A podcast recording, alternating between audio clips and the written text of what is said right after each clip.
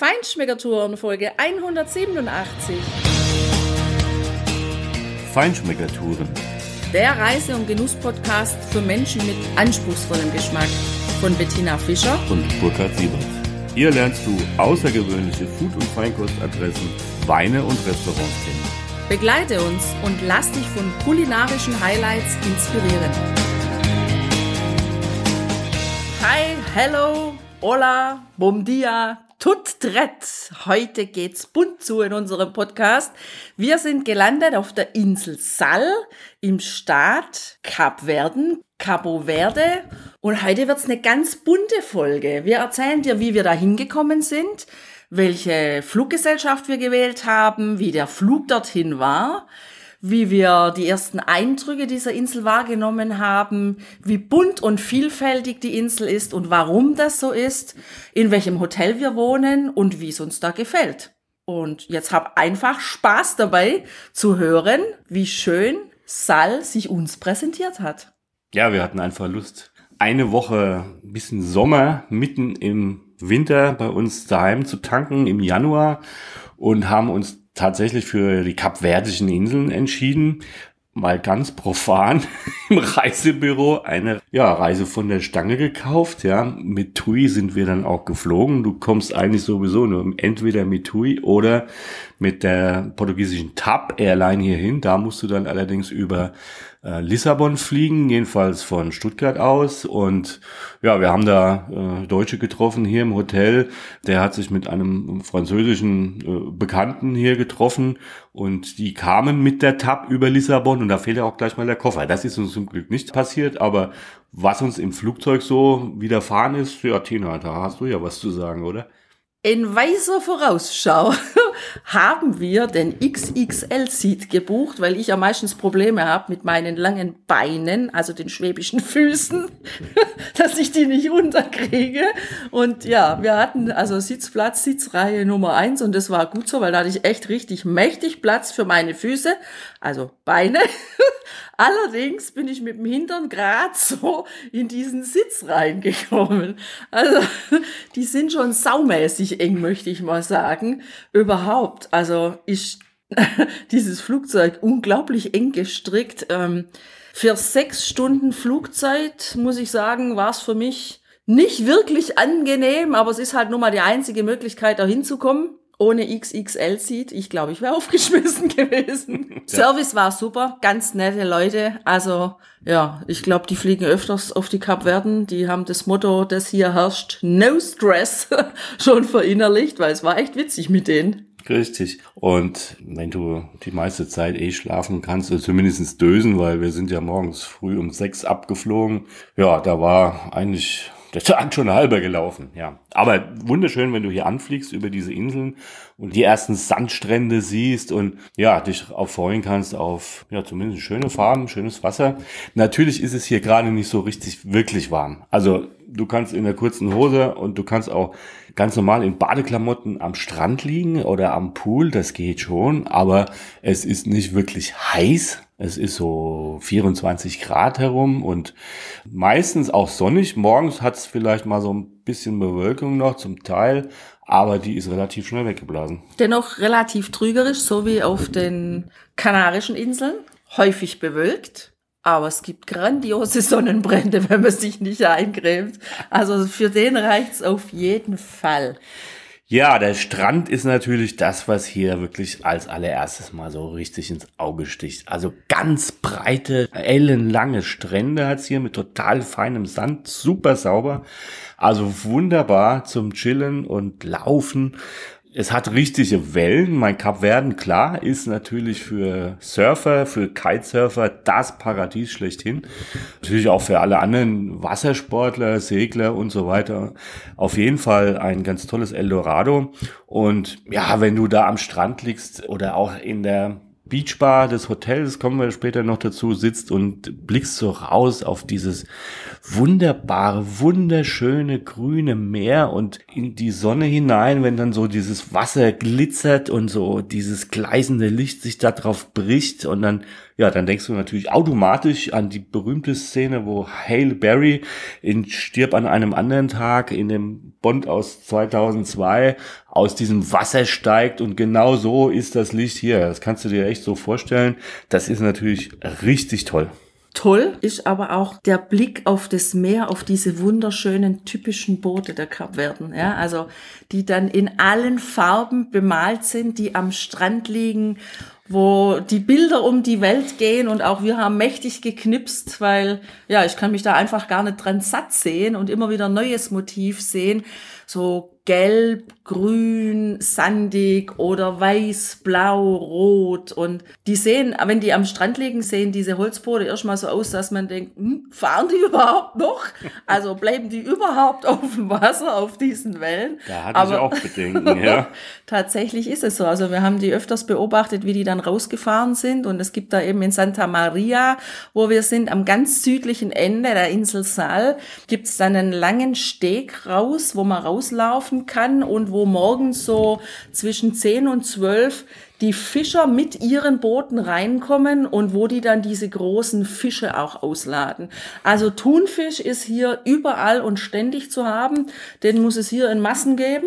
Allerdings nicht diesen Thunfisch, den man so aus Europa kennt, den wir so kennen, diesen roten Tuna, sondern es ist dieser Gelbflossen-Thunfisch und der ist dann auch in der Farbe und in der Konsistenz wenn man den dann auf dem Teller serviert bekommt, eher grau, eher farblos, also nicht gelb, sondern grau und aber auch im Geschmack eher dezent. Also man kann mit diesem Thunfisch deutlich mehr anfangen in der Küche, in verschiedenen ja, Variationen mit den Gewürzen und Kräutern und so verfeinern, ist eine spannende Sache. Klar, Thunfisch Carpaccio, sehr hell, Thunfisch Tatar, Thunfisch vom Grill, Thunfisch aus der Pfanne. Alles haben wir hier schon gehabt und es hat auch richtig gut geschmeckt, das kann man schon sagen.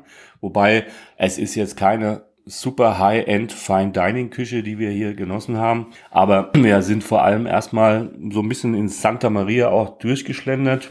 Und da gibt es eine Hauptstraße, wo auch ähm, ein paar Lädchen und natürlich auch Kneipen und, und Restaurants sind.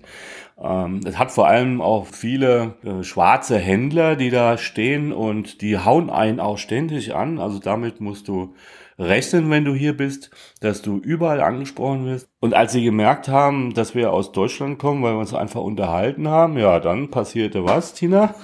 Dann haben die auf jeden Fall einen Onkel, eine Tante oder einen Bruder oder eine Mama in Deutschland. Also es wird dann Berlin, Hamburg, Frankfurt, Stuttgart, Düsseldorf wird in einem Atemzug genannt. Wenn du woanders herkommst, du sind hast, sie ein bisschen aufgeschmissen. Du hast München vergessen. Ah, München, genau, ja. Wir machen uns jetzt dann auch mal den Spaß und ähm, versuchen mal, wenn wir sagen, wir sind Italiener, welche Städte dann kommen. Also es ist nett und ja, ich verstehe es, die wollen ihre handwerklich hergestellten Ketten, Taschen, Tücher und so weiter verkaufen, aber dennoch, es ist schon echt nervig ja, du musst auch ein bisschen handeln und äh, nicht gleich den ersten Preis bezahlen, das geht schon und du musst einfach ein bisschen gucken. Also wir sind mit einem mitgegangen, ja, der hat uns dann eingeladen in ein etwas abseits gelegeneres, kleines, ähm, in, in so, so eine Art, naja, wie soll man sagen? Offenes Marktgebäude. Ja, so in etwa, wo so mehrere Buden waren, also abseits dieser Hauptstraße, äh, jetzt aber nicht irgendwie spelunkenmäßig oder sonst wie halb sein. Das war okay. Wir haben ihm ein Bild abgekauft, was uns auch natürlich gefallen hat, sonst hätten wir es nicht gemacht. Aber wir haben dann noch ein anderes Bild bei einem anderen Händler gekauft, was viel größer war und trotzdem deutlich günstiger war. Also damit muss wir verbuchen das einfach mal und wir haben eine sehr gute Tat getan. Das haben wir mit Sicherheit, weil es war ja der Laden von seiner Mama, ne? Und das wird mit Sicherheit genauso sein. Na, das ist schon okay, du musst halt dann einfach damit umgehen. Ja, dieses Örtchen hier ist noch gar nicht so alt, haben vier Fischer gegründet, die aus Palmyra gekommen sind. Über dieses Städtchen wirst du noch in der zweiten Folge, die wir über die Kapverden sprechen, was hören. Und die haben hier einfach mit ihren Frauen, also vier Fischer mit ihren Frauen, diese Siedlung gegründet. Die haben am Anfang auch von Schildkröten gelebt, haben die eben im Juli dann eingefangen und äh, sozusagen mit Salz haltbar gemacht, haben auch Schuhe hergestellt und so weiter. 1949 ist hier das erste Flugzeug auf der Insel gelandet, es war ein Italiener. Ja, wir haben dann auch gehört, dass tatsächlich einige Einwohner der Insel Angst hatten, was kommen denn da für Riesenvögel, die fressen uns jetzt. Also die, die ursprünglichen Einwohner hier sind auch gar nicht so viele heute. Die haben natürlich sehr lange in ganz einfachen Verhältnissen gelebt und die sogenannte Zivilisation, die kam halt eben auch erst spät hierher. Die ersten Handelsgeschichten waren natürlich Fisch und Salz die ersten Häuser, die hier in Santa Maria standen, das eine davon war ein Casino, ein Spielcasino, ja, und da durfte niemand rein, der barfuß war, weil eines war klar, hast du keine Schuhe, hast du kein Geld, kannst du auch nicht spielen, darfst du nicht spielen.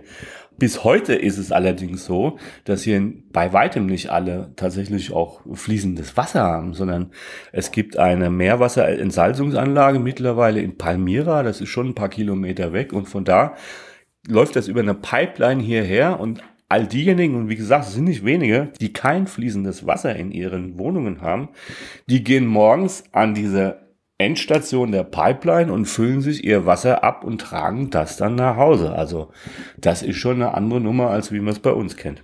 Gott sei Dank ist das Hotel, wo wir untergebracht sind, das Hotel Morabeza, total unabhängig.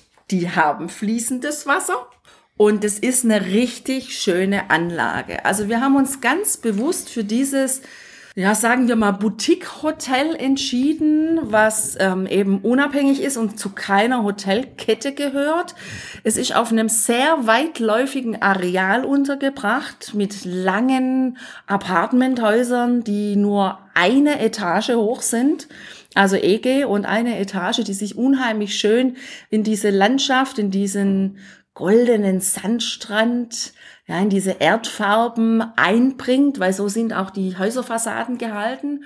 Dann wunderschön bepflanzt mit Oleanderbüschen und den typischen ja, Vegetationen, die es einfach hier gibt mit Kakteen. Also bei uns vorm Zimmer steht so ein Kakteenbaum, den wir sonst nur als normalen Kaktus kennen. Der ist hier überdimensional als Baum entstanden.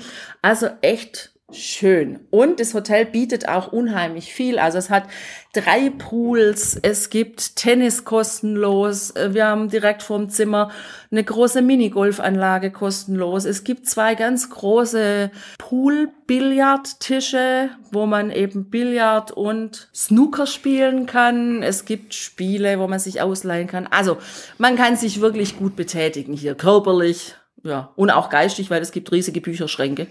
Ja, und auch kulinarisch natürlich. Dieses Hotel hat eine richtig große Terrasse, wo, wo dann auch Frühstück serviert wird, wo du dann so auf den, den mittleren Pool schauen kannst und weiter hinten äh, siehst du auch schon ein bisschen den Strand und das Meer. Das ist circa 100 Meter vielleicht, ja, mehr wird das auch nicht sein. Also du musst halt, wenn du zu zweit bist, am Frühstück einfach so arbeiten, dass einer ans Buffet geht und der andere am Tisch auf die Sachen aufpasst, die da schon stehen, weil die Spatzen, die sind hier einfach unmöglich. Also wenn du das unbeaufsichtigt lässt, es dauert keine zwei Sekunden und irgendein Vogel hängt in deinem Orangensaft oder pickt an deinem Ei rum oder macht sonst was, da musst du aufpassen. Aber es ist natürlich schön zu sitzen, morgens, ja, in der kurzen Hose und im T-Shirt und du kannst da einfach das genießen. Das Buffet selber ist, naja, also es ist, ist schon ein bisschen arg britisch angehaut für meine Begriffe. Absolutely. Also die Qualität ist jetzt nicht so besonders. Du wirst zwar satt, natürlich. Es gibt schon einiges zur Auswahl, aber es ist halt schon alles ein bisschen anders wie bei uns. Aber sei es drum, kein Problem. Es gibt dort ein, äh, ein Restaurant auch. Dort und natürlich auf dieser Terrasse kannst du, wenn du hier Halbpension nimmst, äh, dann auch essen. Wir haben das nicht, wir haben nur Frühstück und ist auch ganz gut so. Es gibt aber noch im ersten Stück ein à la carte Restaurant und da muss ich sagen, da haben wir auch gegessen und das war ganz ordentlich. Und da ist auch eine schöne Bar, das ist alles so ein bisschen so im Schiffstil, so ein Segler, ein alter Segler mit dunklem Holz schön und auch ganz gemütlich alles gemacht, so halb überdacht und da wird auch Live-Musik gespielt und das ist ganz nett. Da kannst du schon aushalten und das eine oder andere Getränk zu dir nehmen. Das muss man sagen. Ja, das wurden wir ja auch eingeladen. An dem einen Tag wurden wir ja gleich mal zum Kaipi eingeladen, mit und ohne Alkohol. Der wird dann mit dem lokalen Rum von den Kapverden gemacht. Schmeckt auch wirklich deutlich anders. Dennoch nicht schlechter. Also, der war echt gut. Ja, der war, der konnte was. Das heißt hier Grog und nicht Cachaça. Aber schmeckt wirklich gut, muss man sagen. So, wir sind ja auch hierher gekommen, um einfach mal die kreolische Küche kennenzulernen, wie sie hier auf den Kapverden geliefert wird. Deshalb eben auch nur das Frühstück, was wir gewählt haben. Wir waren auch schon ein bisschen unterwegs und haben das eine oder andere Restaurant ausprobiert. Wir haben eine Inselrundfahrt gemacht. Man kann nicht viel sehen auf dieser Insel, aber das, was es hier zu sehen gibt, das lohnt sich absolut, sich anzuschauen, was das genau ist und wo wir essen waren und wie uns die kreolische Küche hier auf den Kapverden geschmeckt hat. Das hörst du im zweiten Teil über die Kapverden. Ja, und bis dahin viel Spaß beim Genießen. Lass es dir gut gehen. Und was sagt der Portugiese der Kapverde? Adios. Adios. Adios. Und ja, tschüss, ciao. Hier endet dein Genusserlebnis noch lange nicht. Komm rüber auf unsere Homepage feinschmeckertouren.de und schau dir die Bilder zu unserer Show an. Dort findest du auch wertvolle Links zu den heutigen Empfehlungen. Verpasst keine Neuigkeiten mehr und trag dich am besten gleich in unseren Newsletter ein. Wir freuen uns auf deine Anregungen für weitere Episoden und einen regen Austausch mit dir. Viel Spaß beim Genießen, denn du weißt ja, wahrer Reichtum besteht nicht im Besitz, sondern im Genuss. Deine Feinschmecker Guides Bettina und Burkhard.